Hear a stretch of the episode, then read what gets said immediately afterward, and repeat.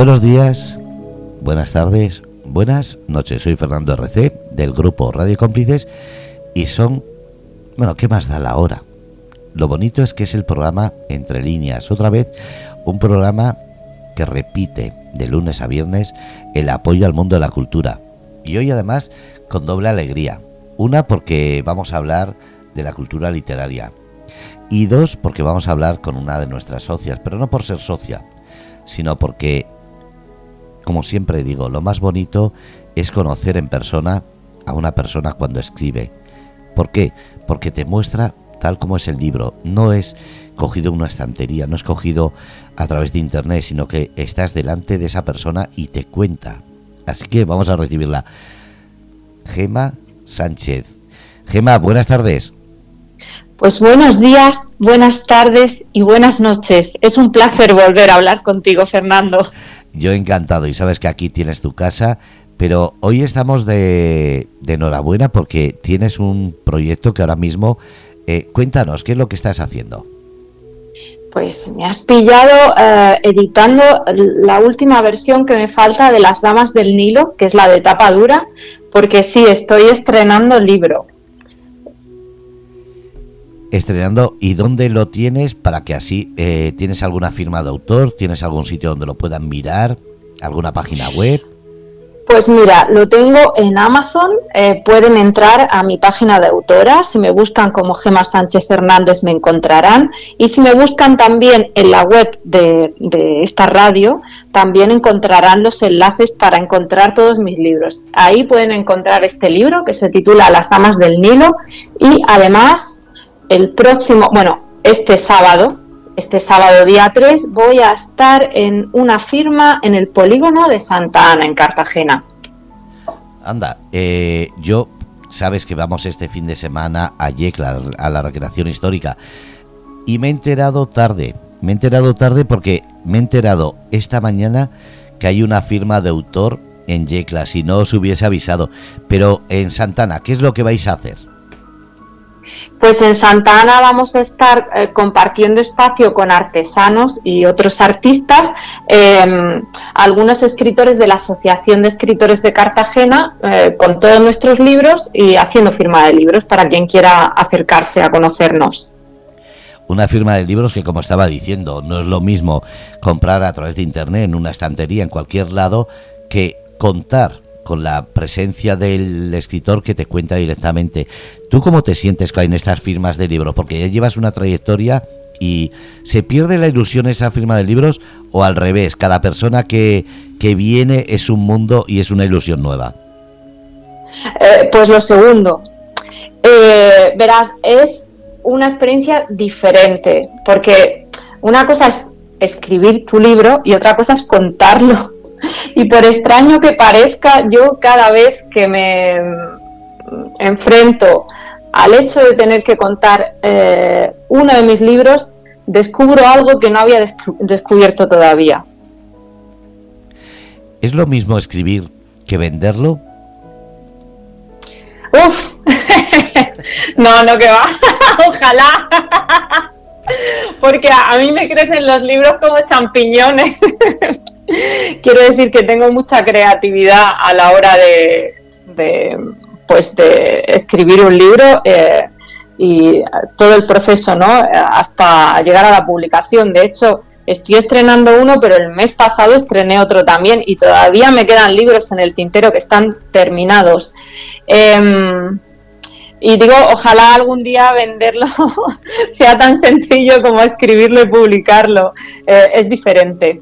Pero mira, Fernando, para mí lo más importante es eh, conectar con los lectores, porque al final eh, yo no escribo para vender, yo escribo una historia para entregársela al mundo y estoy segura de que al otro lado hay gente que quiere leerla.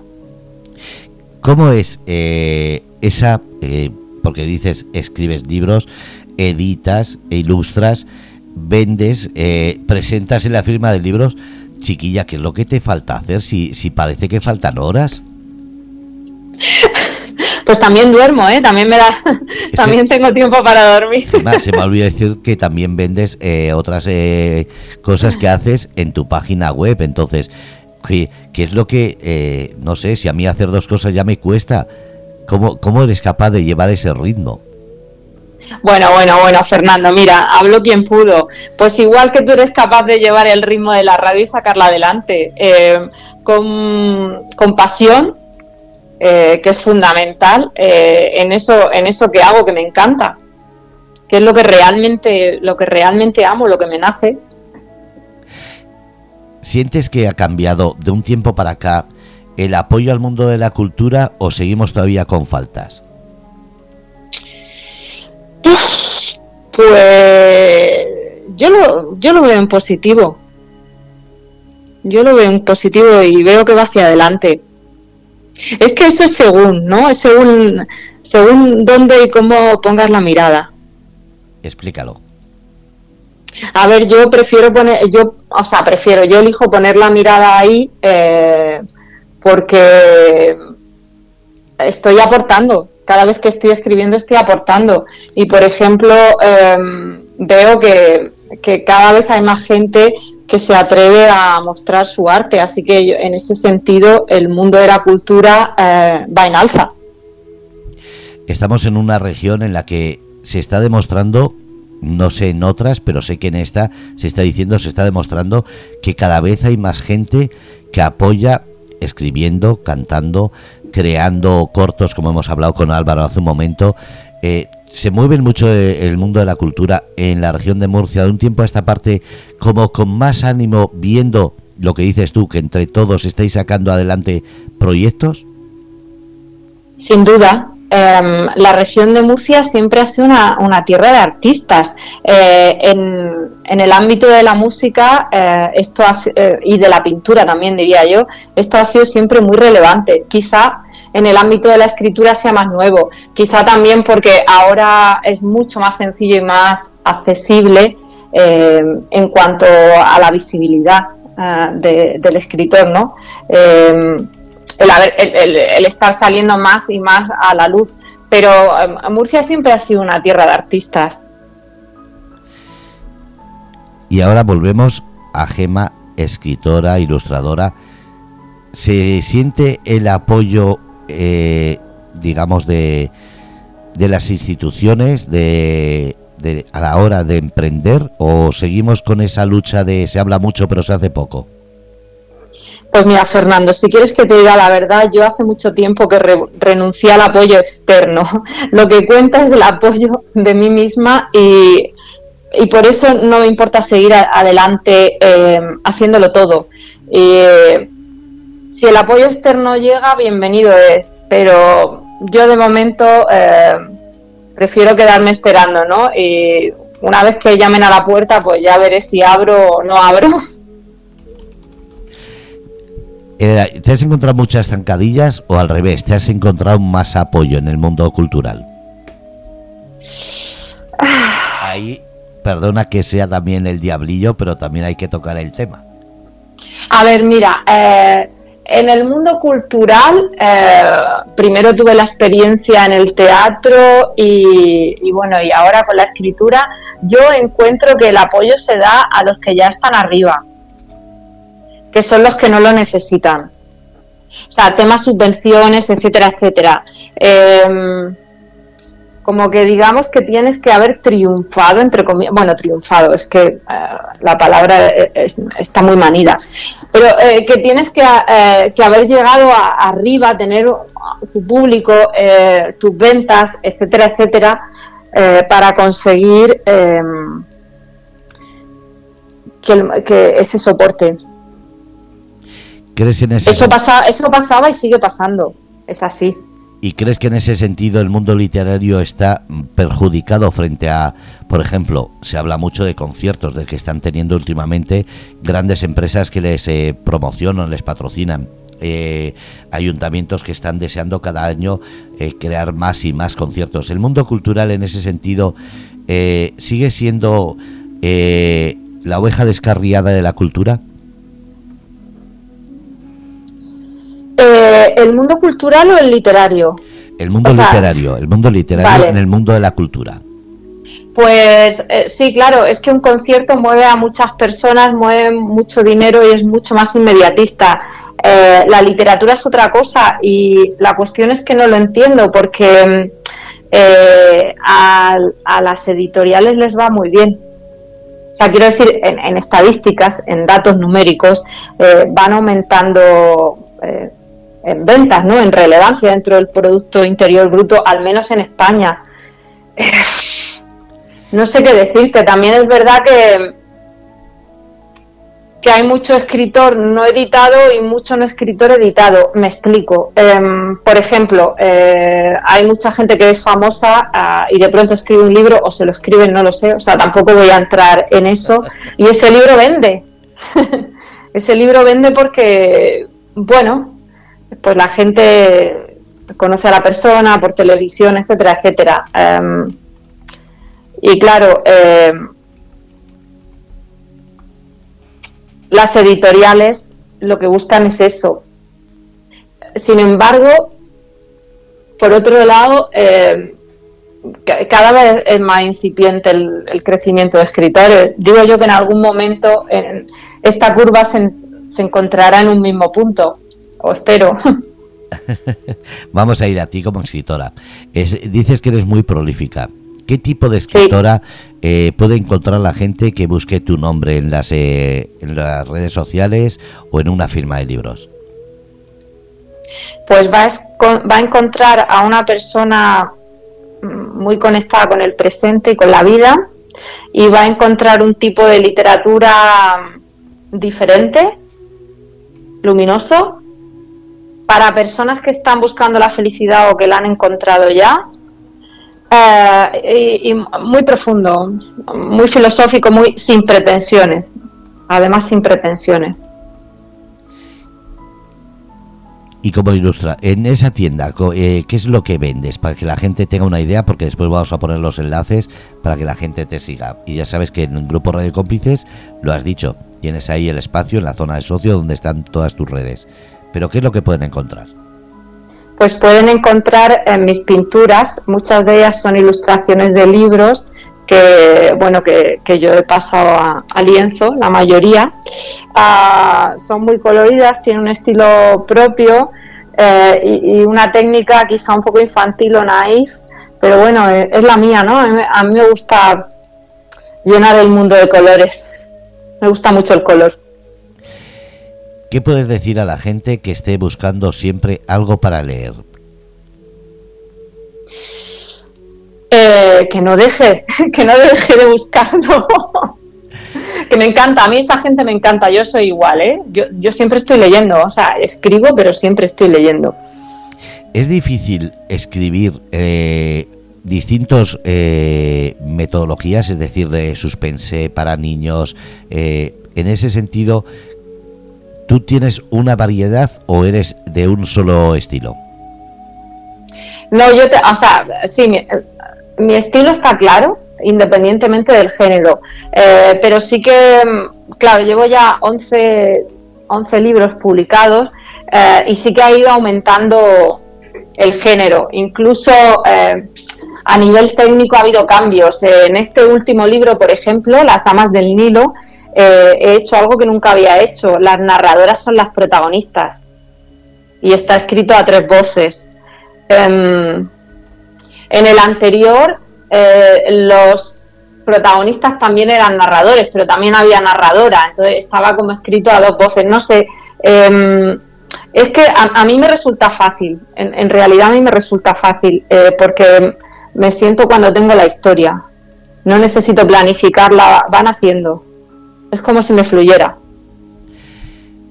¿Es más difícil escribir para los niños, para la gente de adolescente o para la gente ya que tenemos una edad? Pues yo es que cuando me siento a escribir, en realidad no, no pienso en para quién estoy escribiendo. Em, yo dejo que, que, salga la historia. Eh, no, no, sí. pensaba eso, pensaba que cuando un escritor hace un libro, a medida que lo va escribiendo, ya está pensando eh, cómo enfocarlo para tener más venta, más, eh, más seguidores. En ese sentido, te dejas llevar completamente. Yo completamente, es que si no, no podría hacerlo, de verdad. O sea, aparece el título y ya sé que voy a escribir un libro. Hay títulos que se han tirado en, en una página en blanco tres años, porque el título estaba y, yo no tenía ni idea de por dónde iba a salir el libro y en el momento en el que en el que empezaba a escribirlo, pues eh, el libro empezaba a dibujarse solo. Es que son como cuadros. A, mí me surge así. Madre mía, y yo pensando que era mucho más complicado eso de tener que decidir. Eh, y ahora vamos a decisiones. ¿Cuesta más decidir el título, la ilustración o ese libro que empiezas ¿sabes ya cómo tiene que terminar o también tienes que decidir a mitad de camino? Para mí, escribirlo, eh, ilustrarlo es muy sencillo. Em, mira, em, hay libros que, están, que, estoy escribiendo ahora mismo, y algunos llevo tiempo escribiéndolo y están ahí en reposo, em, porque no he visto el final todavía. Eh, sin embargo, hay libros que empiezo a escribirlo y después del primer capítulo ya he visto el final, no sé lo que va a pasar a mitad del libro, pero si he visto el final sé que ese libro sigue de continuo. Em, las decisiones que a mí me cuestan son más las técnicas. O sea, yo qué sé, estoy haciendo la portada y bueno, esto lo voy a poner de este color o de, o de este otro. El título va aquí arriba, aquí abajo. Este tipo de decisiones que son em, a lo mejor más niñas o más pequeñas son las que me marean un pelín más, pero lo demás más sencillo. Gema, ¿qué le dirías a la gente que te esté escuchando para que no solamente te siga a través de la firma de autor, sino te siga en esos proyectos y actividades que no paras? Gracias. o sea, eh, eh, no, sé, es lo primero que me ha venido a la cabeza. Eh, pues que si deciden seguirme, gracias es que no, se me ocurre otra cosa. Y si no, gracias también, yo que sé, que, que sean ellos mismos, que no me hagan caso, o sea, que tomen sus propias decisiones. ¿Quién soy yo para decirle a alguien que me siga, que sigan su camino? Hombre, yo deseando que te sigan porque así me vas contando más actividades, más cositas que estás haciendo. Es que no paras. Es que si fuese que el día tiene 30 horas, a ti te faltan todavía horas. Bueno, es que todavía no tengo pensado morirme, entonces... Quieres reventar primero. sí, lo veo, exacto. Yo veo que el camino se alarga y se alarga. en ese sentido, eh, la inspiración, como dices que eres tan prolífica, ¿necesitas de vez en cuando desconectar o al revés? ¿Te dejas que, como dices, te llega, lo escribes y lo dejas ahí poquito a poco que vaya madurando? Eh, a ver, yo es que cuando estoy escribiendo estoy muy conectada. Es como, eh, esto va a resultar extraño, pero cuando escribo, incluso aunque sea fantasía o ficción, da igual, eh, me siento muy anclada a la realidad. Entonces, a mí escribir me ayuda mucho para estar en mi presencia. No sé si me he explicado. Es decir, si no escribieses, ¿te sentirías como que te falta algo? Sí, es que son vitaminas, efectivamente. Y si la vitamina D fuera la más importante, pues, cuando escribo me estoy insuflando de vitamina D, sí, sí. ¿Cómo es eh, la relación con otros escritores? ¿Os aportáis? Eh, no sé, eh, porque mucha gente pensamos, ¿cómo tiene que ser esa firma de autor cuando os encontráis diferentes autores de diferentes géneros? ¿Os ayuda? ¿Os anima? ¿Cómo, cómo son esas reuniones? Pues para mí son muy interesantes porque yo aprendo de, las experiencias de los demás muchísimo. Entonces, pues bueno, eh, de pronto me cuentan cosas que no me había planteado y digo, ah, mira, pues igual esto me interesa, ¿no? Igual me interesa eh, seguir también este camino, probar con esto otro y supongo que les pasará lo mismo cuando yo comparto mis experiencias con ellos, sí, sí es muy enriquecedor. Qué bonito.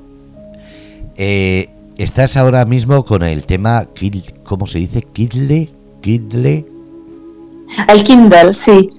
Eso de que le pongan una L en medio ya no sabe uno cómo nombrarlo. Eh, ¿Qué estás haciendo a través de él? Pues no, a través del Kindle es, a ver, eh, yo los libros los tengo editados y se pueden comprar como un libro normal y corriente de papel, pero también los tengo en electrónico, porque bueno, ahora mismo Amazon es la, es la librería más grande del mundo. Eh, y bueno, hay que estar ahí, pero además ofrece muchas posibilidades para gente como yo, porque si no mis libros estarían guardados todavía en una carpeta del ordenador.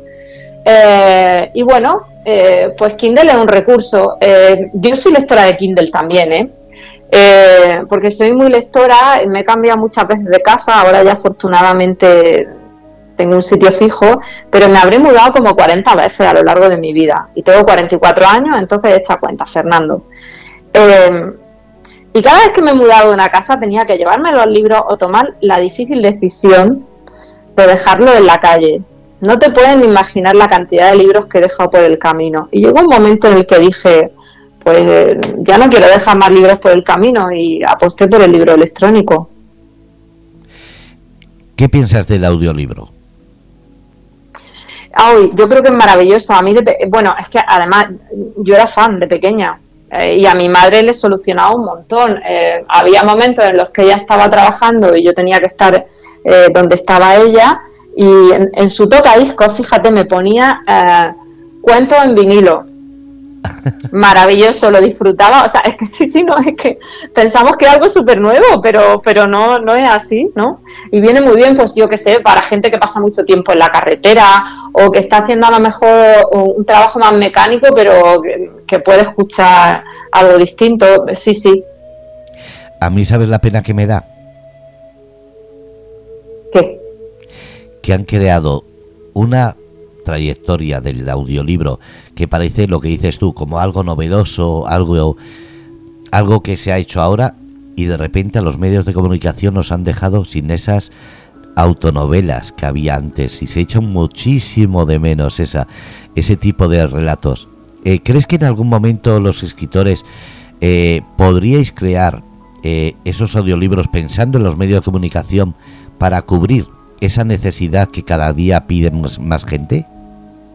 Ay, eso sería chulísimo. Mira, cuando me estaba hablando de las audionovelas, que yo me acuerdo de eso todavía, fíjate, eh, me estoy acordando de que cuando empecé como escritora, em, como estaba también un poco vinculando el mundo del teatro y la escritura, hice una fotonovela. Y bueno, ahí se quedó, o sea, no la tengo, la edité, pero luego la quité y tal. Eh, pero fue muy divertido muy, muy divertido. Y yo imagino que, hacer una, una audionovela, etcétera, etcétera, o lanzarse con algo eh, de este tipo, eh, ahora también lo sería. Yo te animo a que lo hagas. Yo lo he intentado, fíjate, yo eh, me acuerdo que hace dos años creo que fue, bueno, fue el año anterior a la pandemia, creo que fue en el 2018 o principio del 19, estuve hablando con varias empresas que se dedicaban a hacer audionovelas, audiolibros, y al comentarle mi ilusión, me dijeron que salía carísimo y por eso no se hace, fíjate. Pues a ver, mm, no sé qué decirte, pero hay mucha gente del mundo del teatro eh, que también se dedica al doblaje y bueno, está a lo mejor también en hacer contactos por ahí. A eso me refiero. En ese sentido, cuando vas a plantearte escribir un libro, quería llevar el tema a eso, eh, ¿Lo editas pensando en la repercusión de ventas que vas a tener o lo editas porque necesitas eh, sacar por lo menos ese, ese libro que se vea? No, yo lo edito porque, eh, o sea, es como una entrega que le hago al mundo, sí, o sea, es como un parto. El libro da luz y ya está, o sea, ya después, lo otro, pues, no sé, a veces digo, bueno, eh, no miras Que se encargue mi agente, ese que no se ve tan sutil que está por ahí, que me ayuda a escribir, no sé. Pero no se hace por ese interés económico, sino es una necesidad vital, que es lo que quiero que entiendan los oyentes. Sí, sí, eso, eso o sea, no, no, ni siquiera una necesidad, no es una necesidad, es, eh, es vital, o sea, es vida. Para mí escribir es vida. Por necesidad económica, pues eh, ya, ya he hecho muchos trabajos. Si tuviera que pensar en la cantidad de cosas que he hecho en mi vida, pienso que profesionalmente es como si hubiera vivido 44 vidas seguidas. O sea, es que he trabajado en las cosas más inhóspitas que te puedas imaginar. Y bueno, sí, por dinero, claro, como pues como muchos de nosotros hacemos, ¿no? Es importante pagar la factura y mantenerte, pero para mí escribir es vida, es otra cosa. Gemma. Fernando. ¿Cuántas, ¿Cuántas veces voy a tener que decirte que tengo siempre muchísimas ganas de que cuando tengas algo que decir, aquí tienes tu espacio? Ah, muchas gracias, Fernando. No, gracias, no. Para eso creamos esa asociación, para que cada vez que tengáis que decir algo, me da igual que sea de un libro tuyo, de una ilustración, que tú y dos amigas o dos amigos que habéis escrito algo o vais a una libra de firmos, de una libra de eh, una libra, una firma de libros, eh, que lo comentéis aquí, que la gente está deseando saber.